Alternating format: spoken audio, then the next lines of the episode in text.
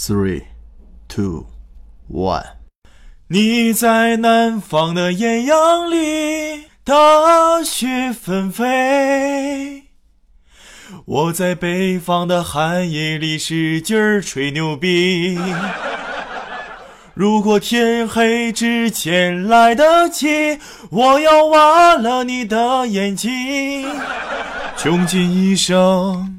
来听我吹牛逼，这一切就在游戏联盟。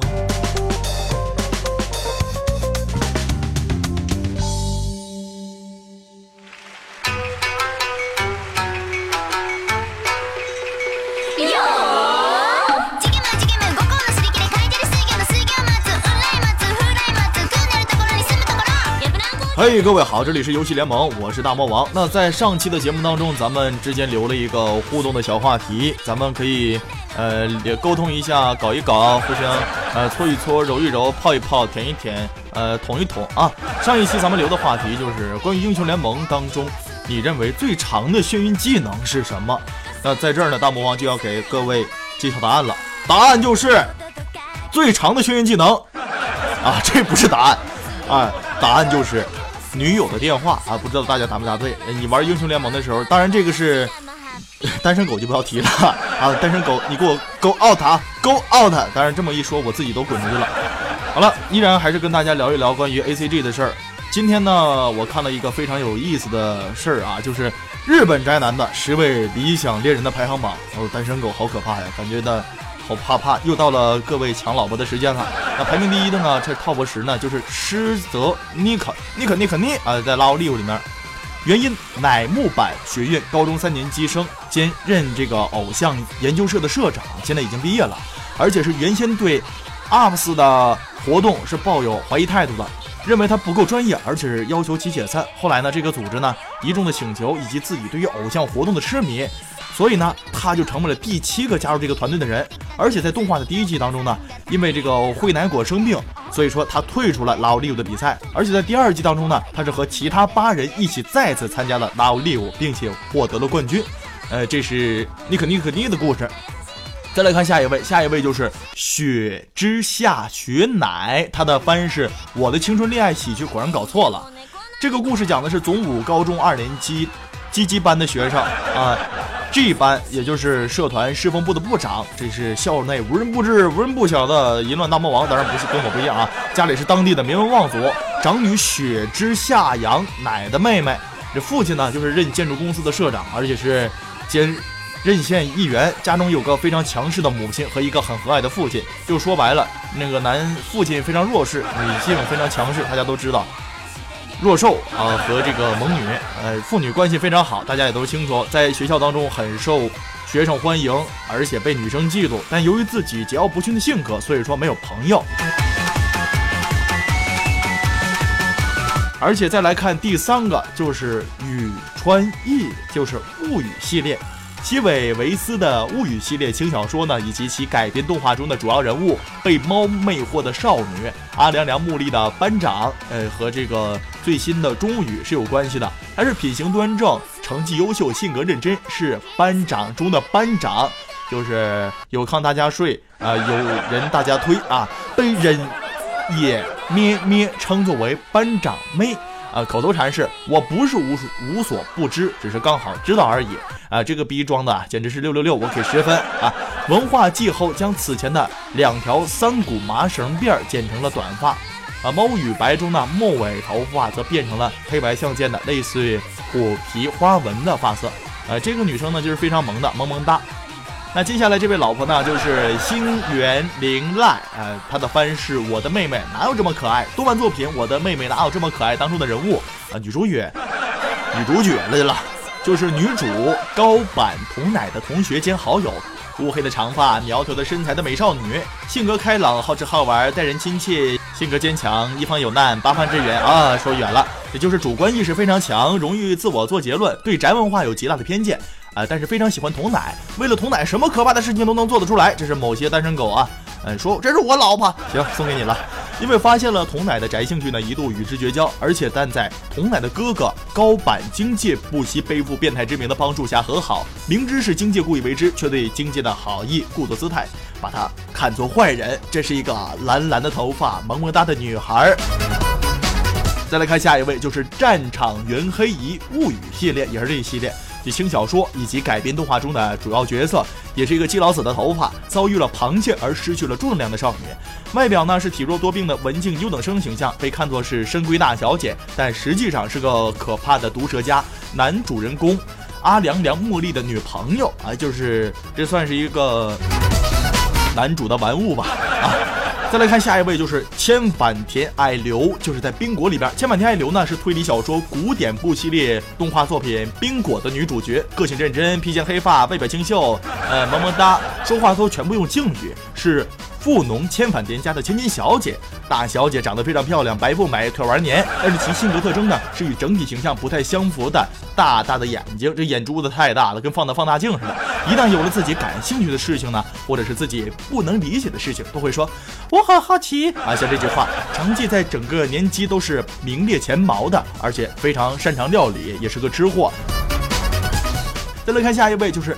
小野寺小校是在伪恋当中，动漫作品的伪恋中的人物。呃，他是从初中就开始暗恋一条乐的女生，也是一条乐暗恋的对象。但是因为各种原因无法心意相通。长得漂亮又斯文又文静，有点笨拙和迟钝，非常会为人着想。家中经营着和叶子屋，但是在料理方面，除了最后装盘的装饰以外呢，那厨艺就是呃，简直是不要不要的。暗黑系料理大王，而且在十年前呢，与初恋男友进行过约定。呃，手中也是握有一把临别时男生给的钥匙。之前干了什么呢？呃，是在哪个房间号呢？呃，这就不太清楚了。好，再来看下一位，就是玉版美晴炮姐啊，魔法技术目录和科学超电磁炮动漫作品《魔法技术目录》以及它的外传《科学超电磁炮》的主人公，也就是炮姐玉版美琴。学院都市中仅有七名超能力者，他是排名前三位的，而且在学院都市，那是最强电击师，代号超电磁炮。啊，贵族女校长排潭中学的二年级生，有长排潭的主盘和最强无敌的电击公主之称，性格好胜，正义感强，有着男孩子般的爽朗性格，但是却没有耐心，非常的不坦率。呃，玉版美琴是我非常喜欢的，具体怎么喜欢呢？稍后再跟大家聊一聊。下一位就是结城明日奈，也就是亚丝娜，是在《刀剑神域》之中轻小说《刀刀剑神域》呢，她是她衍生作品中的女主角，因为好奇借用哥哥结城浩一郎的。呃，什么什么玩意儿进入了 S A O 的网络游戏新手，并且用真名取代了游戏角色名字，卷入了死亡游戏之后，内心一直被带着现实世界抛弃的恐惧和不安，一直就睡不着觉，一直想尽快突破一百层回到现实世界，呃，就跟得了中二病似的。反正被攻略组呢称之为顶级工会的攻略之鬼，因为和同人不和而决斗，后来开始注意起同人，直到认识活在 S A O 中的同人和人后之后呢。改变了想法，因此呢就喜欢上了同人，并且在游戏里边结婚。其实讲的就是爱上了自己的杀父仇人，并且结婚生子的一个故事。然而自己的杀父仇人和自己的儿子是什么关系，大概都不清楚。好了，其实看到这么多信息，我也是非常想吐槽一下，实在是受不了了，因为我看到大家有很多人在喊。这是我老婆。其实我相信，在很多小伙伴的心目当中呢，一听到“玉完美晴”四个字，整个人就不好了，呃，整个人就开始痴迷了。但是我实在不知道为什么这么多人喜欢炮姐，无论是呃魔法技术目录还是超电磁炮，我都不觉得炮姐这个角色有多大亮点。其实亮点在哪儿呢？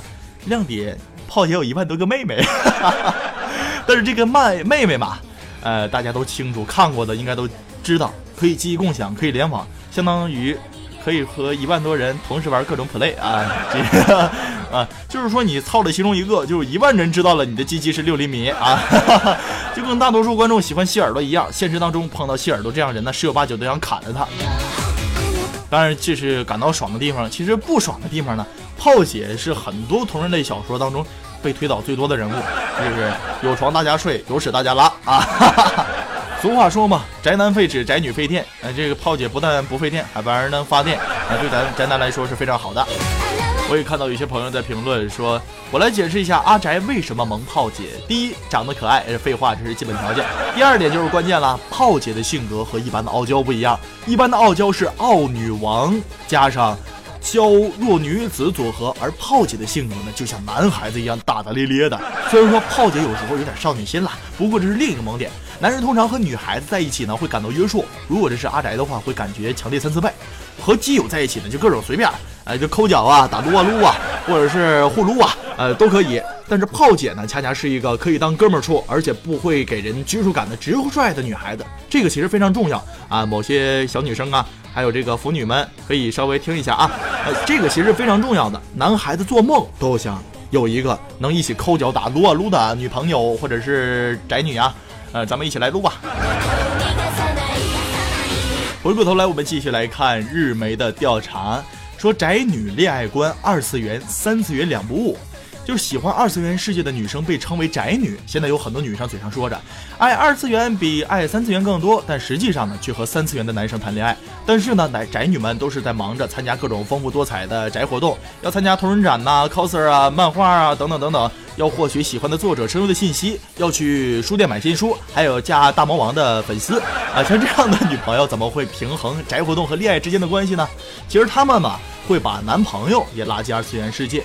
像他们就会把自己喜欢的作品给男朋友看，他本来就爱看漫画，然后他就试了一下，不出所料，然而他呢并没有，呃，所以说他就会看展，他也就会送他带他一起去，两人一起去了，看了同人本之后，自己陷进去了，男朋友也陷进去了，当然这是特殊情况，除非两个人都是特别爱二次元、特别宅的，而且第二点呢挺重要的，我觉得是让对方理解宅活动的意义，像有的人特别不解呀，你天天坐在家干嘛呀？真是四肢都躺退化了，是不是？呃，有位日本的女生呢就说了，我是神谷浩史和小野大辅的超级粉丝，我一直都有听他们的广播，每周六会有他们的广播，我一定会准时恭候的。我去男朋友家约会的时候也会说不好意思，我一定要听广播二三三三啊。现在他固定的日子也会说，哎，今天是广播日吗？看来这个已经是充分让对方理解了宅文化以及宅活动的意义。还有第三种方式呢，就是这个女朋友或者是宅男呢，他们就会婉转的隐瞒事实，就不会说我自己是一个特别宅的人。其实我也是这样，在三次元生活当中，我不会透露说自己完全是一个中二的大魔王，呃，完全不会透露自己会这么呃暴力、色情不堪，呃，令人不适啊，嗯。也其实有朋友也说了，我没有必要说告诉自己的男朋友或者是女朋友说自己的是自己是宅男呐、腐女啊，尤其像是我这种喜欢三次元明星的人，如果说明说的话，会让对方觉得心里不舒服，觉得很异类。而且他去参加同人本的贩售会呢、明星演唱会的时候，都会告诉他，他是跟男生们一起、女生们呢一起去的，像基友啊、闺蜜啊，而且朋友们也是互相配合的。往往去的人呢，都会说啊，陪同一些基佬这样去去。让他们觉得放心，这就相比来说呢，就等于说告诉他定期举办的宅活动需要时间和金钱，像这种说法啊，就当做一种爱好来说，这种说法比较说得通，比较好说的。行了，好好撸吧，不要想太多。其实大魔王每一期都会聊一聊十月的新番。其实谈到，呃，新番哪不好看，不如咱们来说一说一年一度的人气漫画。